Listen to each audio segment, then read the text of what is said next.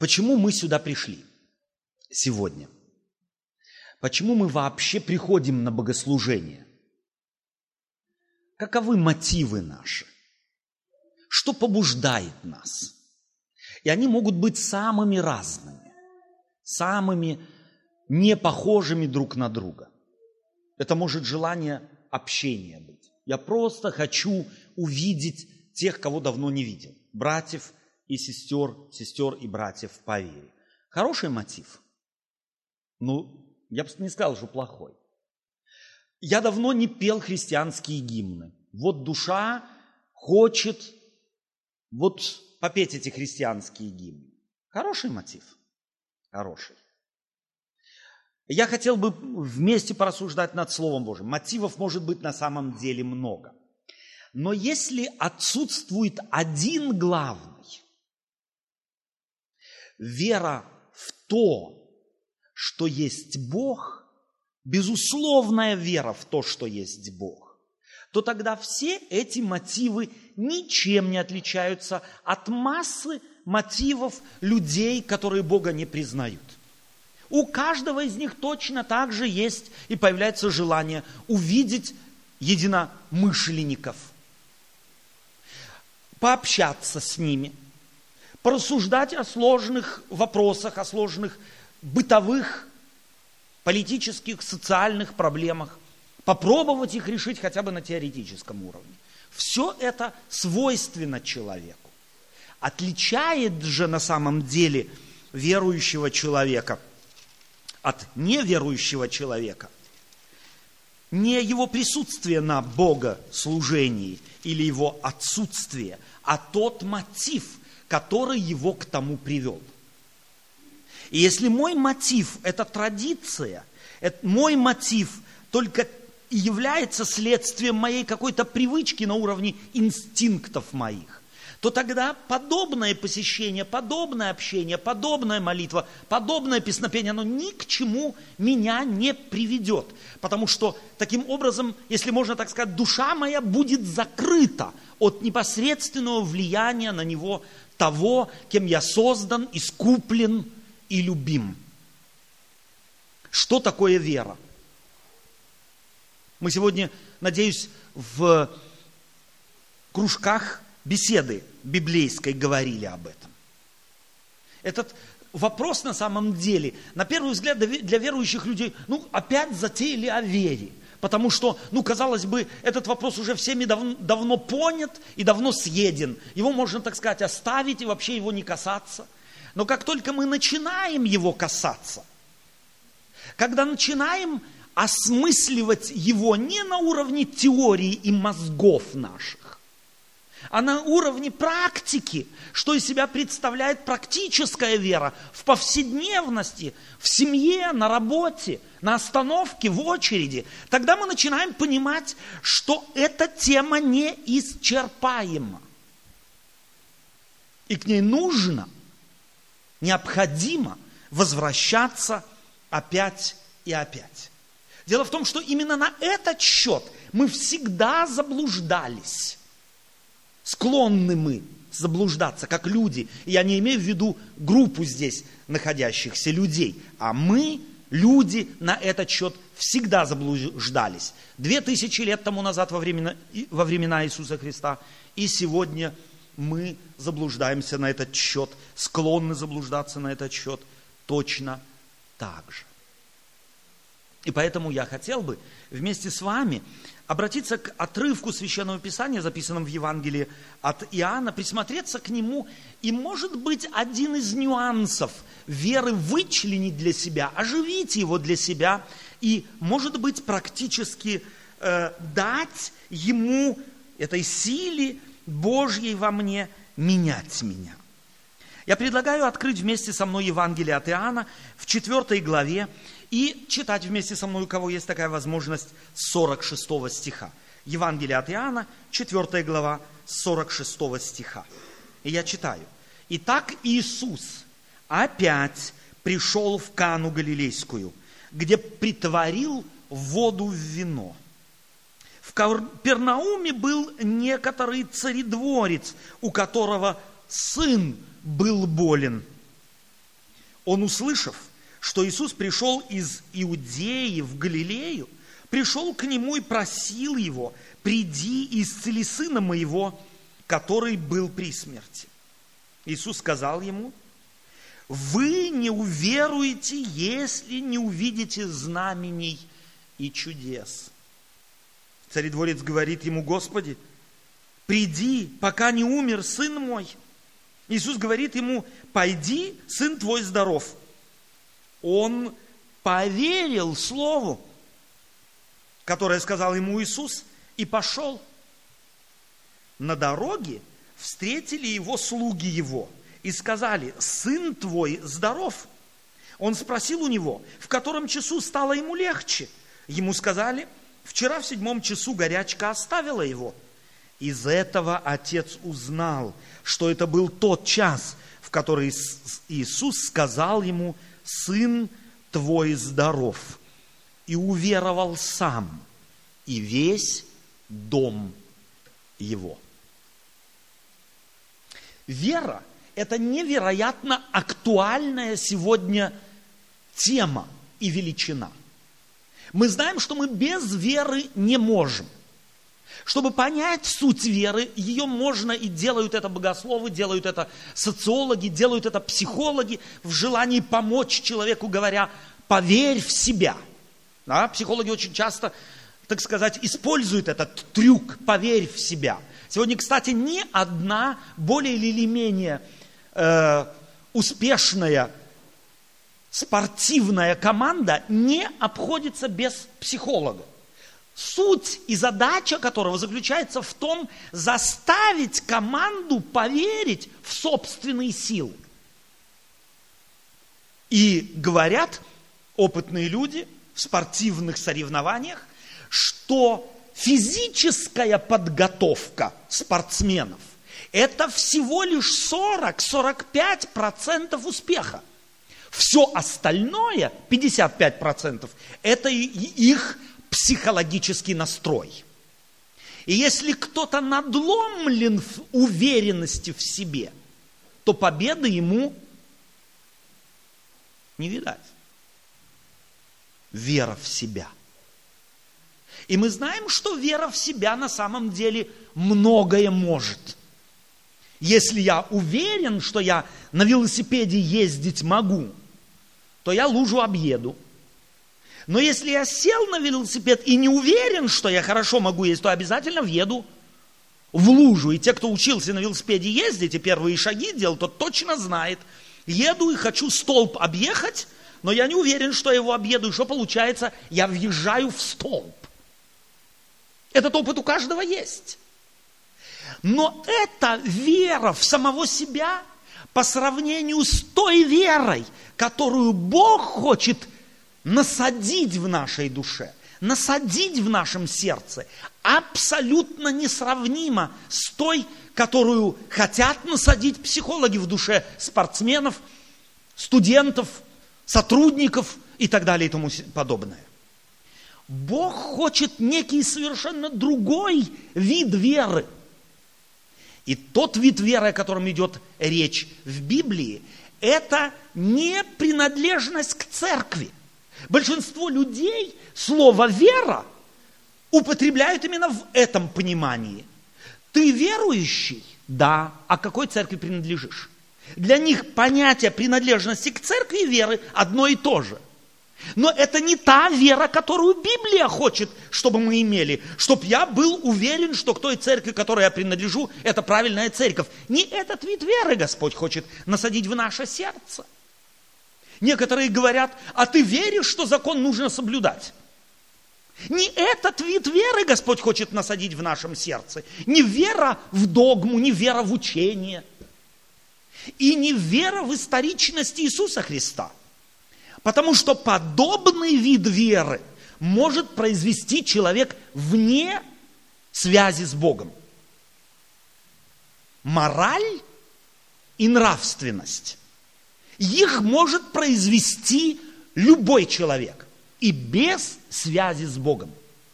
Веру, которую хочет Господь в нас насадить, это понимание того, что без Бога я на самом деле мертв. Чего бы я не производил в жизни и чего бы не достигал на любом уровне. И этот опыт здесь я обнаруживаю зафиксирован евангелистом Иоанном в Евангелии от Иоанна. Здесь рассказывается о царедворце. Интересно, что Иоанн выбирает опыт, который наблюдал сам. В своем Евангелии, в конце его, он говорит, много еще и другое сотворил Иисус, что если бы то описывать подробно, то самому миру не вместить бы написанных книг. Мне нравится этот финиш Евангелия от Иоанна. Это последние слова, это, если можно так сказать, трубный зов Евангелия от Иоанна. Многое и другое сотворил Иисус, но если бы писать о том подробно, то, думаю, самому миру не вместить бы написанных книг. Это значит, что этой истории с царедворцем Иоанн дал предпочтение между массой других, имевших место быть подобных историй. Иисус Христос встретился не с одним царедворцем, Он встречался с массой людей. Но эту историю евангелист фиксирует. Почему? Она интересна сама собой первая. Царедворец – это человек, сравнение с которым в нашем демократическом обществе просто невозможно найти. Это человек, который обладал почти неограниченной властью. Быть царедворцем, ну, такого в нашем демократическом обществе нет. Даже если ты шофер Шрёдера или Ангелы Меркель или Путина, то ты в принципе только шофер. Но тот человек, будучи царедворцем, будучи где-то вблизи царя, имел невероятную власть. И если он где-то был, а царь был далек, то он был наместником царя. От него немало зависело. И у этого человека заболел сын. То есть в жизни, по жизни этот человек мог многое.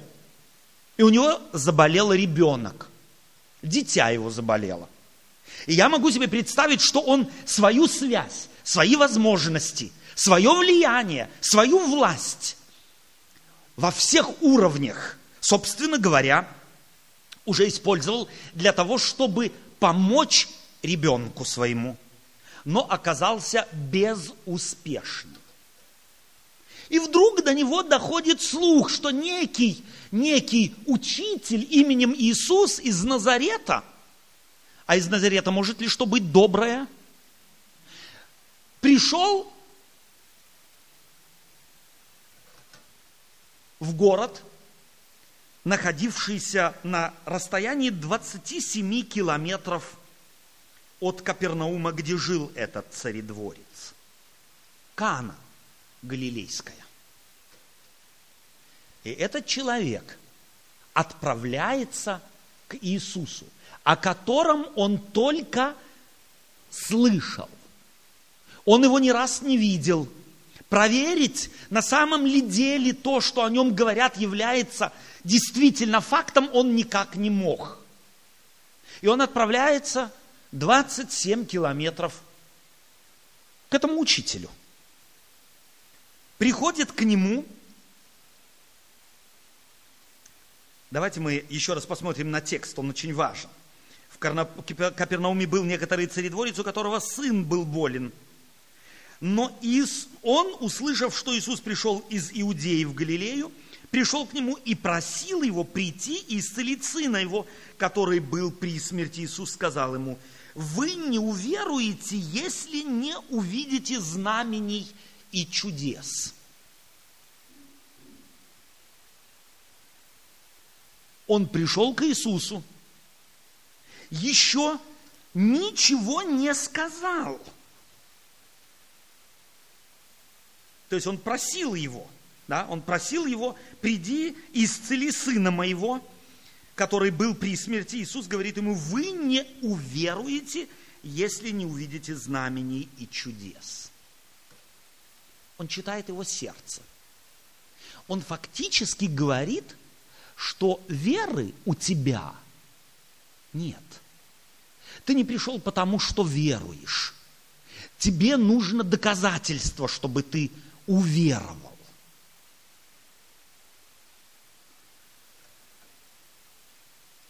Иисус говорит ему, вы не уверуете, если не увидите знамений и чудес. Царедворец говорит ему, Господи, приди, пока не умер сын мой. Перестань философствовать.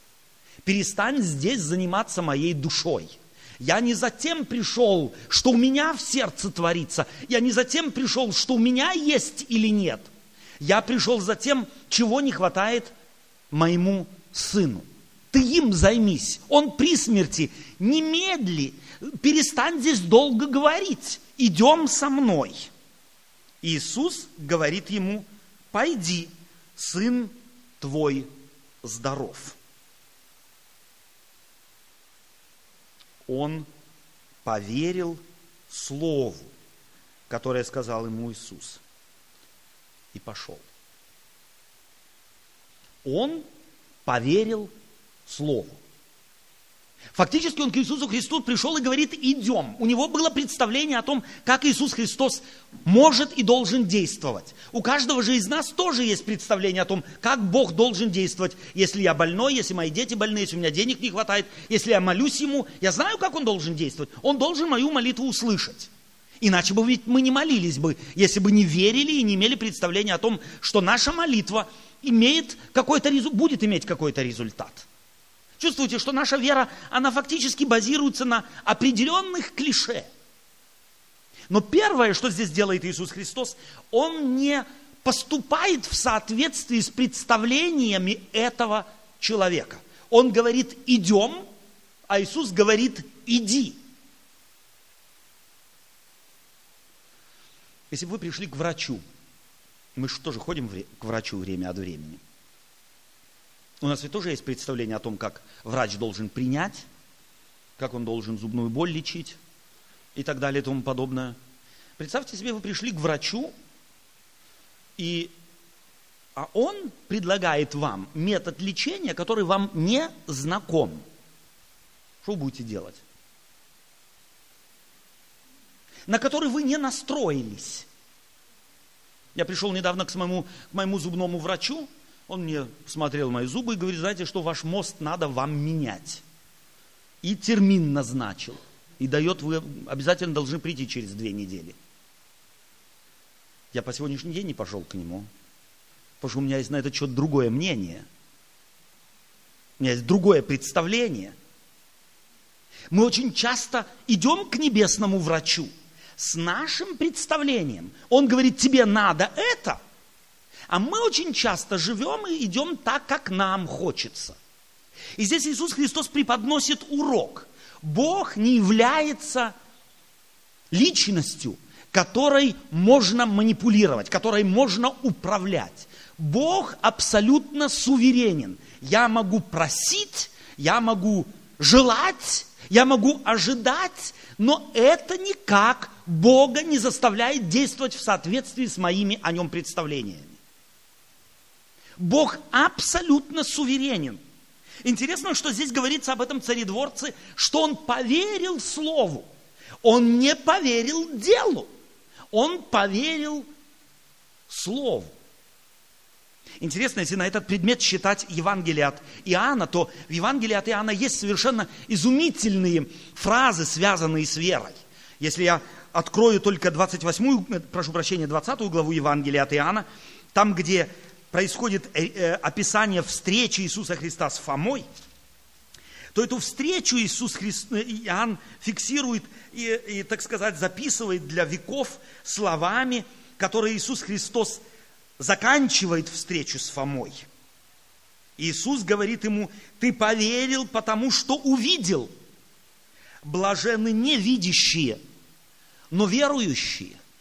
Наша вера, она привязана к совершенно определенным принципам. Мы говорим, какими счастливыми были апостолы тогда, две тысячи лет тому назад. Они с Иисусом Христом жили, они могли его видеть, они могли его спрашивать, они могли его осязать, они могли видеть, какие чудеса он творит. Как хорошо им жилось. Вот бы нам, а нам намного трудней. Нам только нужно верить, нам нужно какую-то книжку старую читать и в соответствии с этим строить свои отношения с Богом. Это намного трудней. Если вы сами не формулировали подобные, подобную фразу, то, скорее всего, уже приходилось вам слышать. Во всяком случае, мне приходилось неоднократно. Им было намного проще. Они были счастливее. Библейская фраза или библейское слово, они были блаженнее – но Иисус Христос говорит, блаженство, и Иоанн записывает это для веков слово, блаженство человека в вере зависит не от того, видел он или нет. Более блажен тот, кто не видел и может веровать. Это подвиг души. Это значит, некто открыл свое сердце, и Бог может в нем произвести вот этот феномен, принять что-то на слово. И мы, люди 20 или 21 уже века, прошу прощения, по, по привычке говорю 20 мы так воспитаны. Это наша суть. Нам на самом деле трудно бывает. Потому что и во взаимоотношениях с Богом, в подвиге веры, мы очень часто строим на опыте, на том, что мы проверили что-то. Этого человека Иисус Христос испытывает отсылая от себя, дав ему только слово. И он уходит. 27 километров он пришел к Иисусу, услышал предложение, сын твой здоров, он должен разворачиваться и идти назад 27 километров. Из этой истории мы узнаем, что это произошло, скорее всего, встреча Иисуса Христа с этим царедворцем около часа дня – в древние времена они по-другому считали часы дня. Начинали они где-то с восхода солнца, около времени, соответствующее нашему 6 часов утра. Это значит, в седьмом часу вечера, это, то есть в седьмом часу дня это было около часа дня. Он встретился с Иисусом. Понятно, что он рано вышел. И минута встречи не длилась. Он ему говорит идти назад – как вы думаете, чем заняты были его мозги, когда он 27 километров шел назад? Чем заняты твои мозги, твоя душа, когда ты так по жизни идешь обетованиями Библии? Я нарек тебя по имени твоему, ты мой, стоит в Библии. Имеется в виду каждый верующий человек. Что значит для тебя это слово? я нарек тебя по имени твоему, ты мой. Что значит оно для тебя? Или другое слово Евангелия, ибо Бог во Христе примирил с собою мир. Слово. И мы смотрим в мир и говорим, это примирение, это Ирак, Иран, в Англии – конфликт католиков и протестантов. Пройдем по больницам. Это примиренный мир. Заглянем в наши собственные семьи. Это примиренный мир. Заглянем, в конце концов, в самих себя. И обнаружим и там противоречий, массу и конфликтов. Это примиренный мир. Библия говорит, Бог во Христе примирил с собою мир – но этого примирения ощутить мне не всегда удается. Верую я Слову Божию или тому, в кавычках, факту, который я воспринимаю. Царедворец ушел из семьи своей и зафиксировал, сын его при смерти. 27 километров шел, пришел к тому, кто, может быть, избавит. А тот говорит ему, иди, сын твой здоров. Он ему ни пилюлю не дал, он ему никакой, никаких четок не дал. Он ему чудо не произвел. Можешь было из камня лепешку сделать и сказать, вот видишь, мощь моя и власть моя. Вот так, вот на этом пусть базируется твоя вера, иди с уверенностью. Ничего подобного Иисус Христос не сделал. Он сказал ему только слово. В Библии говорится, он уверовал.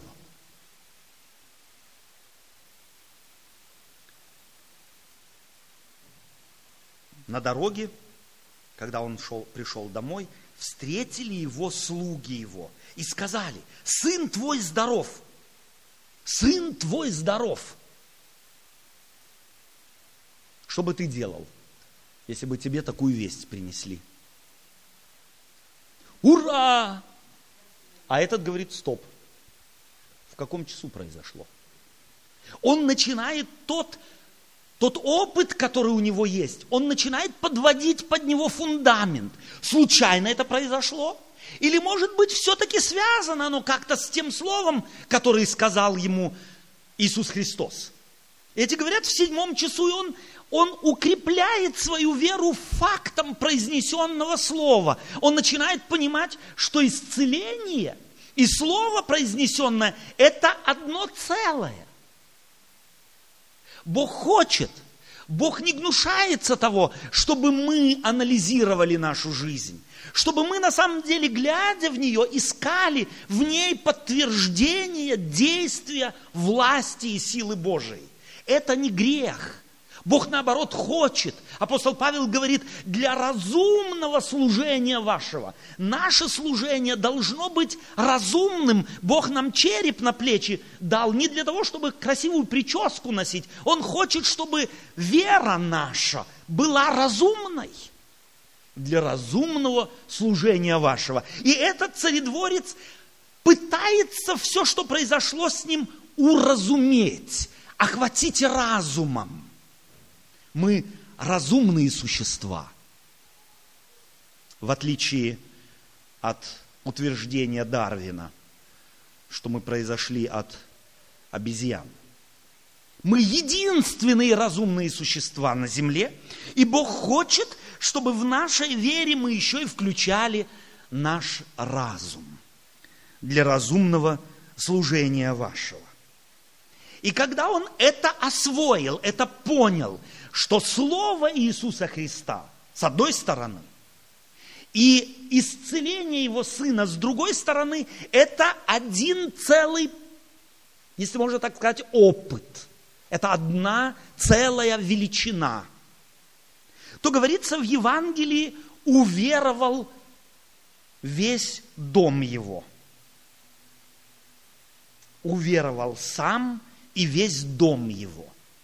Если вы внимательно читали или слушали эту историю, то здесь два раза употребляется слово вера. Он один раз поверил слову, а потом уверовал сам и весь дом его. Я теперь не понимаю, что происходит. Он уверовал, а потом, пройдя 27 километров, уверовал сам.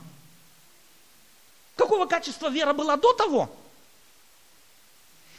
И в этом есть разница. Первая вера, а, или вера человеческая проходит некоторые этапы. Первая вера – это давай я пущусь на эксперимент с твоим словом.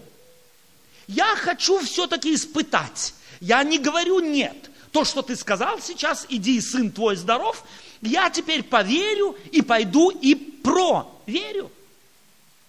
И когда он видит, что Слово Божие имеет власть, что Слово Божие меняет что-то, то тогда он сам уверовал.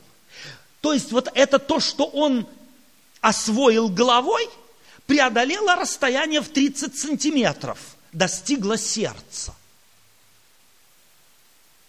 Большинство из нас ходят по миру с верой интеллектуальной – мы можем доказать, почему мы верим в Бога, мы можем доказать, почему мы не атеисты, мы можем атеистам доказать, насколько они все просто, простоваты и э, недальновидны и так далее и тому подобное, что их вера не имеет никакого основания, что верить в Бога это логичней и так далее и тому подобное. Но это вера мозгов.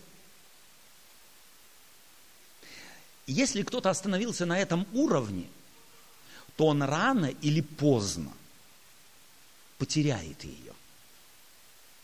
Если то, что я освоил в связи с Богом на уровне интеллекта, не опустится в мое сердце, если можно так сказать, не заставит его по-другому биться. Если не произойдет в моей жизни вот этот ага-эффект, ах, вот оно как, и это у каждого человека индивидуально, то тогда я могу принадлежать к любой церкви. Я могу 15 раз креститься, ноги омывать, вечерю принимать, но это будет до лампочки.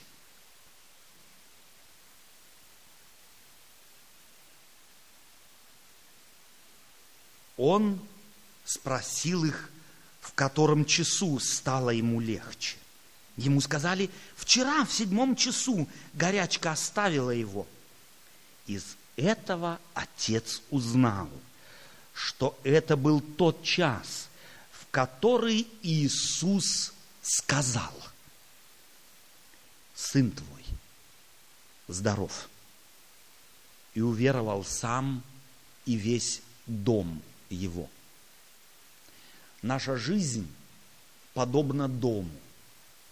Я спрашиваю себя, каким был этот человек, меня это очень интересует, каким был этот человек после того, как случилось с ним вот то, что описывает здесь Иоанн, уверовал сам и весь дом его. Мы сейчас только здесь сидели в нашем библейском кружке, и кто-то сказал, вот если хочется, очень ведь хочется, чтобы наши родственники тоже поверили в Господа Иисуса Христа, как этого добиться? Он уверовал сам, а потом уверовал весь дом его.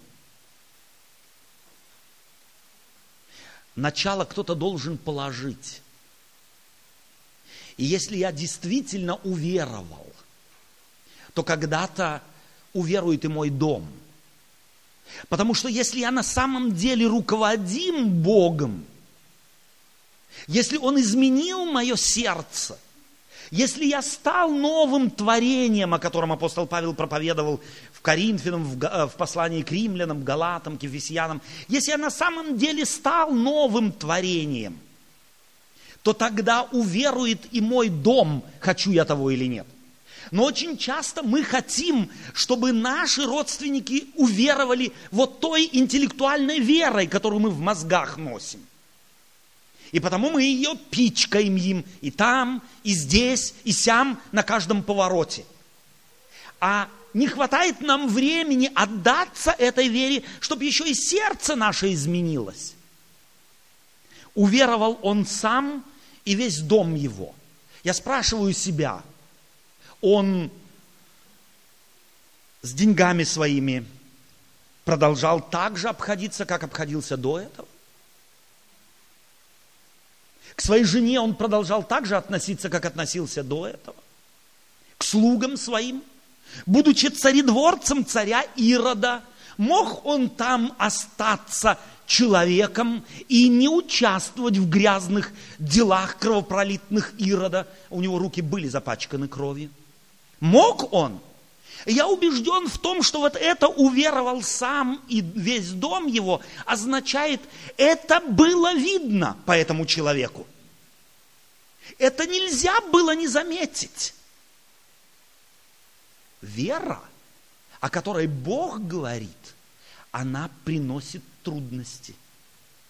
Вера, которую Бог предлагает, это не опиум для народа, как говорил когда-то Карл Маркс. Да, она может быть опиумом для народа, как может быть опиум и многое другое. Работа может быть опиумом, игры могут быть опиумом, спорт может быть опиумом, любовь к книгам может быть опиум, к рыбалке и так далее и тому подобное. Опиума может быть много. На одном ряду может быть и религия тоже опи, э, опиумом.